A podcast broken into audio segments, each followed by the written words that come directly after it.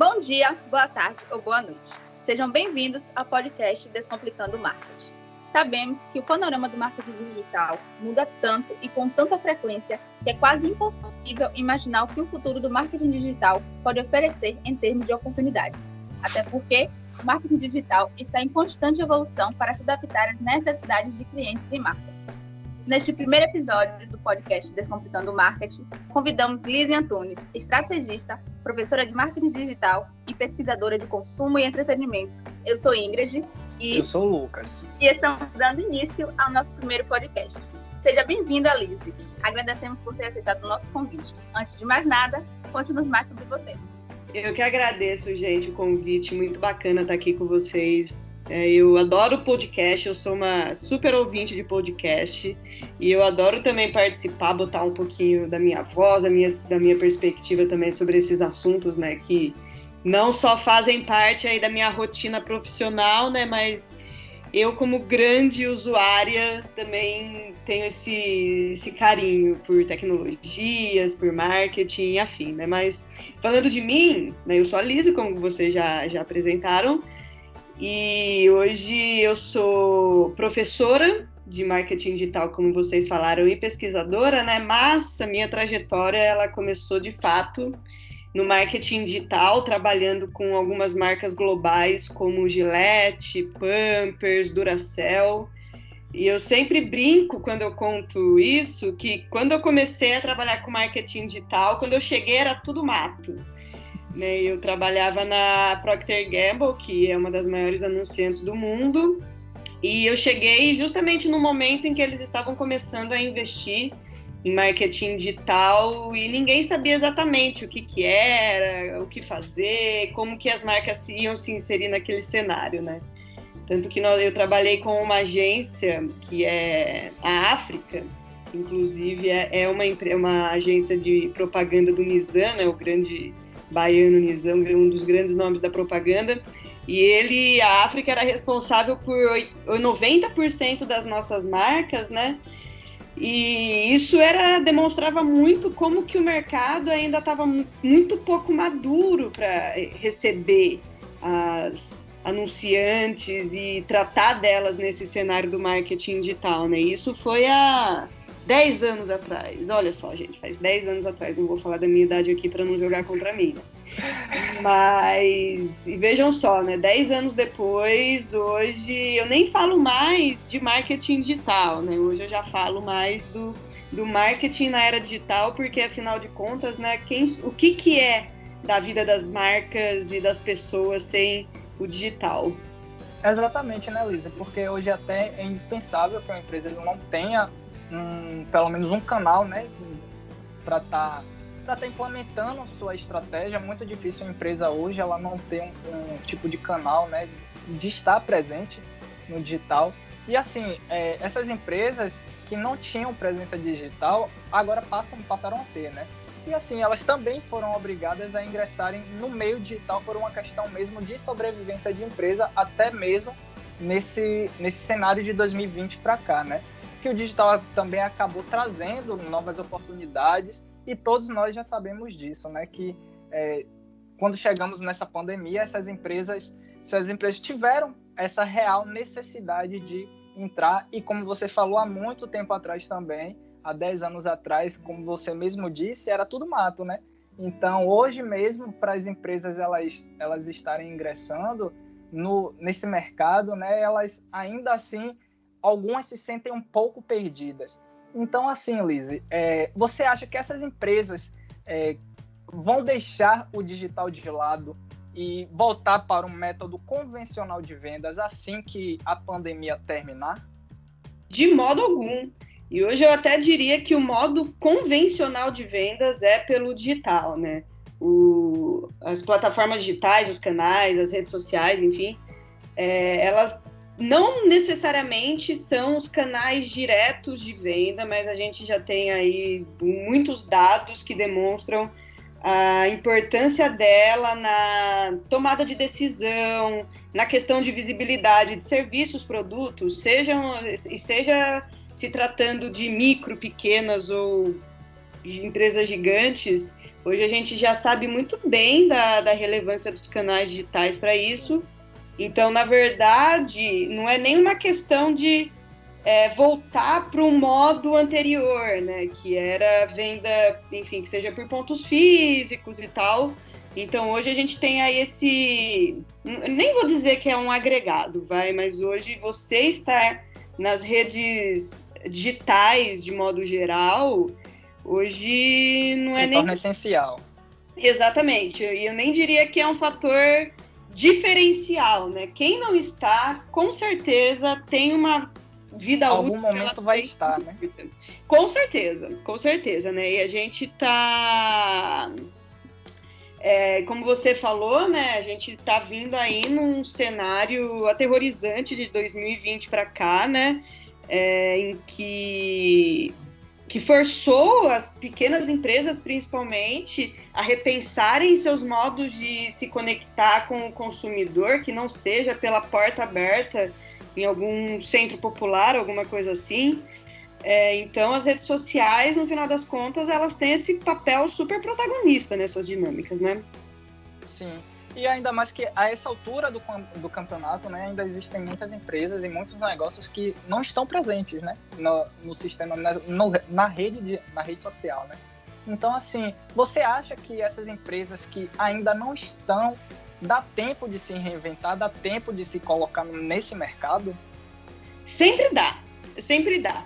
Mas aí eu acho que eu faria duas ressalvas é, a partir disso, né? De quem são de fato essa, esses agentes econômicos, assim dizendo, que não estão no cenário digital, né? Tem essa, esse primeiro ponto. E tem outro ponto também que não basta você estar no ambiente digital. Hoje é, se fala muito dos algoritmos que mobilizam as redes sociais, por exemplo, então não basta você abrir uma, um perfil comercial no Instagram, por exemplo, e apostar todas as suas fichas que isso vai ser o suficiente para você. Exatamente, para você reverter aí uma, é, uma balança financeira e fazê-la positiva, principalmente quando você vem de um cenário negativo, né? A gente sabe Porque que... até, até principalmente tem pessoas que já entram nesse mercado já achando que vai ser do dia para noite que vão conseguir conquistar tudo, não é isso?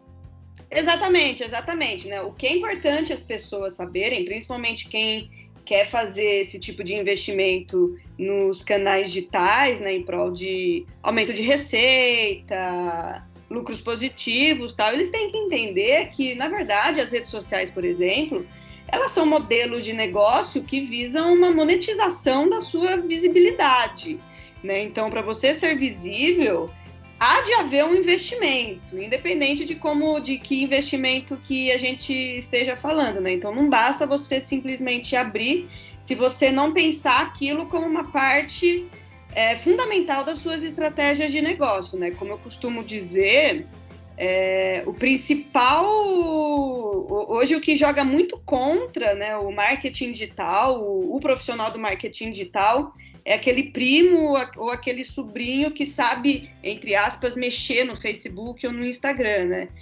Quando, principalmente quando a gente sabe que esse tato muito básico, muito amador nas redes sociais, absolutamente não são suficientes para dar essa visibilidade que essas empresas querem, né?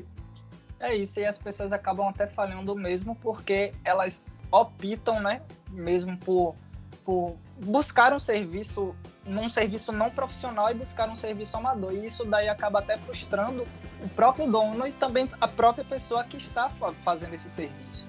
Exatamente, porque no final das contas, né, são feitas muitas promessas. Eu, eu, por exemplo, nos meus tempos de consultoria de negócios, eu lidei com alguns clientes que é, apostavam fichas de que, por exemplo, as redes sociais aumentariam suas receitas em, sei lá, 30%, né? E como que você garante isso? Você não garante. É, não tem como garantir. Exatamente, principalmente quando a gente está falando de plataformas em que o algoritmo ele muda assim constantemente.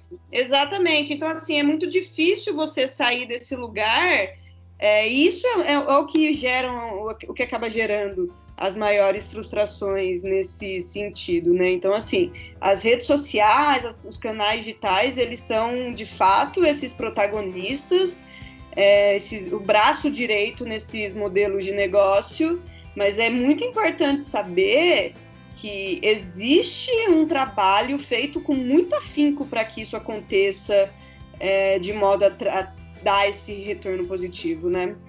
Exatamente. Então, assim, Liz, uma das estratégias muito utilizadas durante esse período para divulgação de produtos e serviços que eu percebi foi a contratação de micro-influenciadores, né? O que ajudou alguns desses negócios a se manterem firmes devido àquele famoso boca a boca, no qual as pessoas é, compartilham com outras pessoas né, algum comentário sobre o produto, marcando a marca. Então, assim, é, muita gente fala que o marketing de influência ele é um misto de boca a boca. Você concorda com isso? Eu concordo, eu concordo sim pelo seguinte, né? Hoje o microinfluenciador ele é uma estratégia bastante relevante porque ele te permite se conectar com um nicho, né? E enfim, a se pensar em. Eu, por exemplo, nas minhas estratégias metodológicas, eu gosto de trabalhar muito com a ideia de funil de vendas, por exemplo.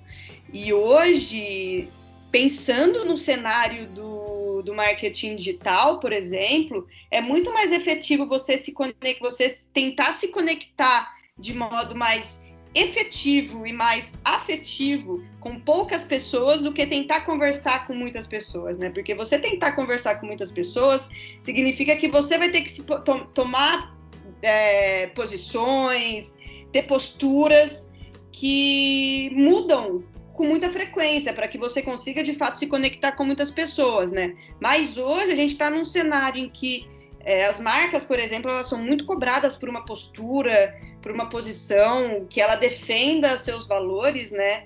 E isso ajuda, por exemplo, você se conectar com nichos, né? O nicho ele acaba sendo essa fatia um pouco mais restrita do, do público. Então, os microinfluenciadores, né? Porque qual que é a contraposição do microinfluenciador ao influenciador? E aqui a gente pode falar de alguns nomes, por exemplo, a gente pode pensar uma um influenciador a nível nacional, podemos pensar na Gabriela Pugliese, né? Porque, enfim, é, dadas todas as ressalvas aí a ela, a gente sabe que de fato ela é uma figura pública que teve aí um impacto e hoje muitas discussões que são feitas hoje em cima dos influenciadores é exatamente em cima dos discursos que esses influenciadores propagam, né? Por exemplo, hoje na Bahia mesmo, nós temos alguns micro-influenciadores, a Cecília, por exemplo, que é uma garota que eu gosto muito, ela tem muito esse perfil de se conectar com o nicho e é super efetivo, porque qual que é o lance, né? Por que, que a gente... Por que, que hoje o influenciador ele assume esse lugar nesse cenário, né? Porque nós nos sentimos próximos dele. Parece que nós estamos falando com alguém que nos entende, que ganha essa autoridade nesse cenário, né? Claro. Às vezes acaba que a gente participa do dia a dia da pessoa e a gente tem aquela, aquele hábito de estar tá ali confiando na pessoa. Exatamente, exatamente. Esse lance do boca a boca, por exemplo, é como se assim. É como se alguém com quem você se identifica fala algo e você gosta daquilo, o que, que você faz? Você propaga, né? Então, boca a boca, ele tem essa ideia da propagação. E o que, que é a propagação nas redes sociais, por exemplo? É quando o você. Compartilhamento, não é isso? Exatamente, né? E hoje temos aí infinitas. No Instagram a gente pode pensar nesses compartilhamentos que a gente faz por story. No Twitter também a gente consegue compartilhar. Então, assim, existe aí uma essência do, do boca a boca, né? Quantos tweets, quantos memes a gente não vê hoje na internet que do nada, em questão de algumas horas, ganham milhares de compartilhamentos e aí alguém até brinca depois, tipo assim, como que eu vim parar aqui, sabe? Eu só tenho seis anos. Falei, Exatamente. Falei alguma besteira e de repente todo mundo tá falando sobre isso. Por quê? Porque as pessoas se identificam com aquilo que você falou, né? Verdade. E assim, é, como o marketing de influência ele se relaciona com a publicidade? Porque a gente já está acostumado é, já vê as celebridades há muitos anos na propaganda para despertar o desejo, aquele desejo de consumir aquele produto, né? É, eu na verdade assim, eu acredito que o marketing de influência ele só mudou de plataforma. Porque quantas propagandas a gente não viu por aí que traziam essas figuras muito populares, né? É, personagens que marcaram muito o imaginário popular, é, como que as marcas se construíram em torno disso alguns anos ou décadas atrás. E a gente pode falar de vários exemplos. Por exemplo, o tio da Suquita, que vocês, né? Poxa, não, eu, a minha idade, né? O tio da Suquita, por exemplo, ele era uma figura recorrente nas propagandas da Suquita. É, as figuras globais, principalmente, que fazem as campanhas da Havaianas, é, os atletas que se fazem presentes nas campanhas da, de marcas mais ligadas aos esportes, né? Nike, ainda que a Nike saiu um pouco aí dessa seara, né? Mais Puma, enfim. Então, assim, na verdade, o que eu digo é que o marketing de influência ele só mudou de plataforma e além disso, hoje o marketing de influência ele convoca outras pessoas, porque o que antes a gente percebia como sendo um distanciamento entre, entre eu, por exemplo, e a Suzana Vieira, que era garota propaganda da Havaianas, eu vejo talvez um encurtamento entre eu e a Jujut, por exemplo, que faz uma campanha para Leroy Merlin ou, enfim, alguma marca de Sim. calcinha absorvente, entendeu? Então, o cenário digital, dinâmico, ele convoca outras pessoas a comporem esse cenário da influência. Então, assim, o marketing de influência ele nunca deixou de existir, né? Ele sempre existiu durante esse tempo todo. É que hoje a gente está dando nome aos bois, né? A gente está colocando etiquetas às atividades porque isso é, é, é, é normal. É, as coisas elas acontecem, existe um ciclo, né, de maturidade de tudo. Isso se fala muito, por exemplo, quanto a produtos tecnológicos, que eles têm um ciclo de é, amadurecimento, assim dizendo, né? E tudo que é muito novo, ele passa por isso, né? Porque o mundo precisa entender o que de fato é aquilo para conseguir identificá-lo. Né? E essa identificação ela vem principalmente a partir do momento que muitas pessoas sabem o que, que é isso, né? E hoje, de fato, o marketing de influência ele ganhou uma proporção absurda. Verdade. E com isso, o marketing, como o marketing de influência ele já existe também há muito tempo, o home office também existe há muito tempo, mudando de prau para cacete, né, aqui. Mas, tipo assim, há algum tempo, né, é, existe há muito tempo isso, e devido, assim, a esse cenário, é, o jogo virou totalmente, né? É, voltaram a ter reuniões online, é, o trabalho remoto também começou a ser muito explorado. E assim, você acha que a pandemia realmente acelerou a transformação do digital? Eu, pessoalmente, eu sou muito crítica ao modelo de, de home office, porque a gente precisa entender que as relações de trabalho elas se estabelecem para outros lugares que não sejam simplesmente na frente do nosso computador, né? E se pensar, por exemplo, em marketing, eu tive vivência em agências de, de marketing, é importante a gente pensar que as coisas acontecem fora desses ambientes comuns, né? Assim dizendo. Tem aquela momento, aquele, aquele cafezinho, tem aquele, aquele happy hour. Eu entendo que existam alguns modelos de negócio, e eu vou dizer aqui o mais o mais óbvio possível, né? um escritório de contabilidade, por exemplo, você se restringir ao modelo de home office, ele é interessante por quê? Porque ele enxuga uma estrutura de custos. Né? Quando a gente pensa em estrutura de custos, ah, o custo fixo, o custo variável tal, o aluguel dos lugares, dos escritórios é algo que é de, falta, que é de fato pesado, né? principalmente se a, gente, se a gente pensar em pequenos negócios. Agora, vamos pensar em agências de marketing, de agências de propaganda, em grandes anunciantes, né, em que essa criatividade ela ganha outras dimensões, né? O modelo de home office ele é muito limitante para isso, demais, tanto que a gente já tem aí vários exemplos de várias empresas que são as grandes responsáveis pela transformação digital que elas próprias falam. A gente não vai, não vamos migrar para o modo total 100% home office, né?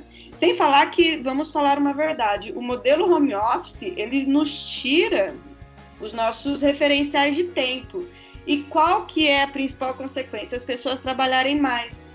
Porque nós estamos em casa, a gente acorda, senta na frente do computador, levanta só para comer rapidinho.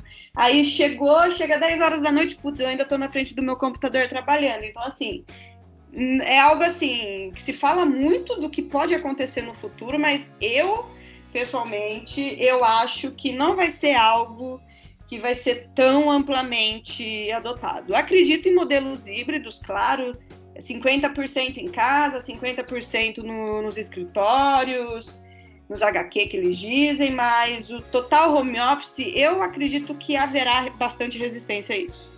Por essas pessoas passarem mais tempo em casa, né, devido a tudo isso, a forma de consumo também mudou, o hábito de compra também mudou e os números de compra do, do e-commerce aumentou tipo absurdamente. Então você acredita que o método de compra mude novamente ao fim da pandemia ou as compras online irão continuar em alta? Olha, eu acho que tem algumas coisas, né, que é, que é importante a gente considerar, né, porque por exemplo, quando a gente fala de consumo, a gente não fala exatamente de entrar num site de e-commerce e clicar no é, compra em um clique, por exemplo, né? É, o consumo ele diz muito respeito às nossas identidades, como que a gente se projeta naquilo que a gente adquire e tal, quais que são que valores que a gente reforça dos, de nós mesmos a partir daquilo que a gente compra, né? Essa questão do aumento de vendas pelo e-commerce durante a pandemia, por exemplo, isso é um reflexo de fato a esse momento em que a gente tá, que a gente vive, né? Que, que pede, não vou dizer que prega, né? Porque infelizmente a gente já tem aí muitas provas de que falhamos nesse sentido, né? Mas a gente está num contexto que pede de fato esse isolamento social, né, essas medidas restritivas, e a nossa vida segue. Né? Precisamos comprar, precisamos nos alimentar, precisamos nos vestir. Então, nesse sentido, os canais digitais eles são oportunos, né? Eu, eu não vou me lembrar agora exatamente com relação a números, mas, por exemplo, a Amazon, nossa, como ela cresceu em nível de receita, né? Hoje a Amazon é uma das gigantes do e-commerce, como que ela cresceu nesse, nesse intervalo de tempo, em detrimento, por exemplo, de pequenas empresas, né? Hoje, por exemplo, algo que se fala muito, e foram algumas campanhas muito interessantes que surgiram nesse meio tempo de pandemia, é, campanhas que promovem o um incentivo ao pequeno, né, ao pequeno empreendedor, ao pequeno negócio, do compre do pequeno. É, por exemplo, até fazendo aqui um paralelo, um movimento que já acontece há alguns anos, durante as, a Páscoa, ao invés de você comprar aquele ovo em umas lojas americanas, que é um absurdo de caro, compre daquela pessoa que faz o ovo artesanal, que é muito mais saboroso, que tem, enfim, até assim, no, principalmente no sentido de você estimular esse pequeno negócio. Né? Eu principalmente acho que é até mais gostoso, viu? Com certeza, não tem nenhuma dúvida disso. Então, assim, isso é muito importante, né? Assim, é, esse lugar da gente falar do quanto que o e-commerce aumentou em, em nível de receita, né? Esse, é, esse mercado aí das vendas pelos canais digitais, elas de fato aumentaram mas quantas empresas não conseguiram né, se alavancar nesse modelo de, de atendimento? Então, assim, são coisas de fato bem delicadas a, a se tratar. Mas, de novo, assim, eu não acho que isso vai mudar. Eu acho que os modos de consumo, eles mudaram muito ao longo do tempo. E é normal, né? Afinal de contas, as pessoas mudam, então tudo que diz respeito às nossas vivências, elas vão mudar. Hoje a gente já sabe a facilidade que é ter um celular na mão e realizar uma compra em qualquer lugar que a gente esteja, né? Verdade. E sobre o futuro do marketing, você acha que ele ainda vai continuar atrelado aos tipos de conteúdos produzidos? Olha, eu acho que sim. Eu acredito que sim, mas sempre muito atenta, né, ao que é o que vai acontecer aí nesse futuro, né? Futuro do marketing, futuro dos negócios, o futuro do mundo, né? Porque muito se especula, mas certeza temos de poucas coisas, né? Por exemplo, nós estávamos falando de, de negócios, das empresas, do home office, né? Hoje, por exemplo, o que se fala muito, né? Voltando naquela pergunta que me despertou aqui agora, né?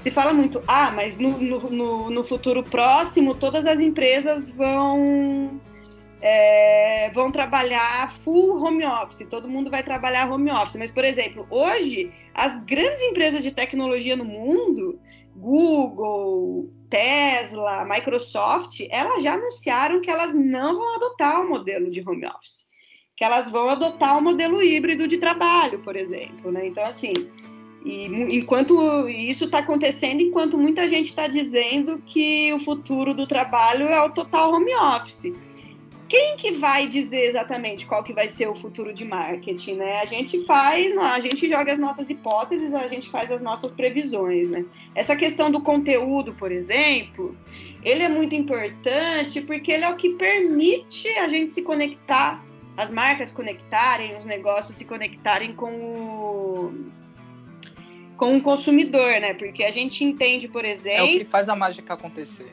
Exatamente, porque é o conteúdo que tem o potencial de esclarecer as pessoas daquilo, né? Hoje eu falo também, eu gosto muito de trabalhar com a ideia de funil de vendas, né? Apesar de que mesmo o funil de vendas nesse cenário, nesse cenário digital, ele é algo que ele tem se dinamizado muito, né? Mas se a gente for pensar que uma, uma pessoa média, ela passa por todas essas etapas, né? De atenção, interesse, desejo e ação, de fato, o que que, assim, pensando nesse cenário, o que que faz ela transitar por tudo isso? É esse conteúdo de valor, é esse conteúdo que esclarece ela naquelas demandas que ela tem, tipo assim, puxa, eu preciso comprar alguma coisa porque eu tô com algum problema assim, assim, assado, mas você não sabe exatamente o que que você precisa. E é o conteúdo que vai te ajudar. Às vezes ela nem sabe o que precisa, mas ela passa a descobrir muito tempo depois. Exatamente. E também tem esse outro aspecto, isso é muito bom.